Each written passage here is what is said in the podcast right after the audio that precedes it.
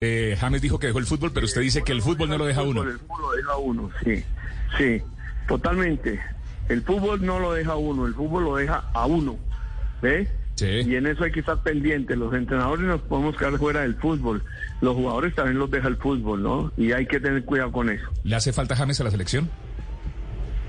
En su momento sí, ¿no? Lo que he dicho también en otra frase, ¿no? ¿Cuál James? ¿El de Brasil o el de ahora? Es el mismo pero diferente. Entonces James tiene que volver a su nivel que, tiene, que tuvo en Brasil y después de Brasil unos años, dos años, ¿no? En este momento no tiene nivel por competencia, por entrenamiento, por descuido, por lo que sea, reconociendo que es un gran jugador. Ya. Eh, viene triple fecha Uruguay, Brasil, Ecuador. Se retorna a las 4 de la tarde en la ciudad de Barranquilla.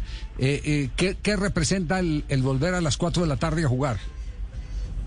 Una ventaja buenísima, porque nosotros eh, los colombianos y los, eh, el equipo nacional sabe jugar en Barranquilla con el calor, saca provecho, se sienten seguros, estamos acostumbrados a eso.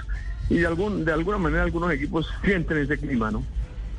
Pero era necesaria esa pausa antes de tomar la decisión, es decir, empezar arrancando para tomar confianza a las 6 de la tarde mientras se sabía con qué se contaba físicamente, cómo venían los jugadores después de pandemia. Eh, eh, ¿vio, ¿Vio ese paréntesis como un paréntesis eh, inteligente o se dio ventaja? No, no, inteligente, fue poco a poco. Yo pienso que esa es una respuesta de los mismos jugadores, ¿no? Porque uno habla con los jugadores para tomar esa decisión. ¿Cómo se sienten? ¿Les parece que está bien jugar a las cuatro? No es que tomen la decisión total, pero sí es una sugerencia muy importante que siempre hay que tener, ¿no? Sí, sin duda.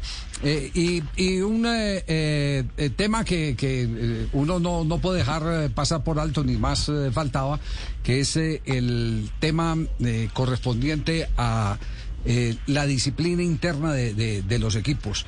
La gran preocupación nuestra era saber cómo eh, Reinaldo Rueda podría recuperar eh, toda, y lo conversamos con usted inclusive en algún momento aquí en este programa, eh, cómo podía recuperar el grupo para después montar el equipo.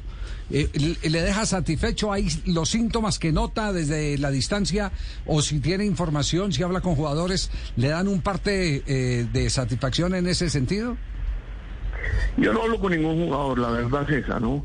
Pero a la vista se ve que ha impuesto un orden, que el, el punto clave fue lo de James. Ahí se tuvieron que dar cuenta todos los hombres del equipo que tenían que entrar en la onda de la disciplina, del orden, del compromiso, la dedicación, de llegar a tiempo, de cumplir horarios, de las concentraciones, que usted sabe, James, más que nadie. Sí. No, que llego mañana, que tengo problemas, que no sé qué, en fin. Allá le caigo, espéreme que allá le caigo. Superstar. Sí.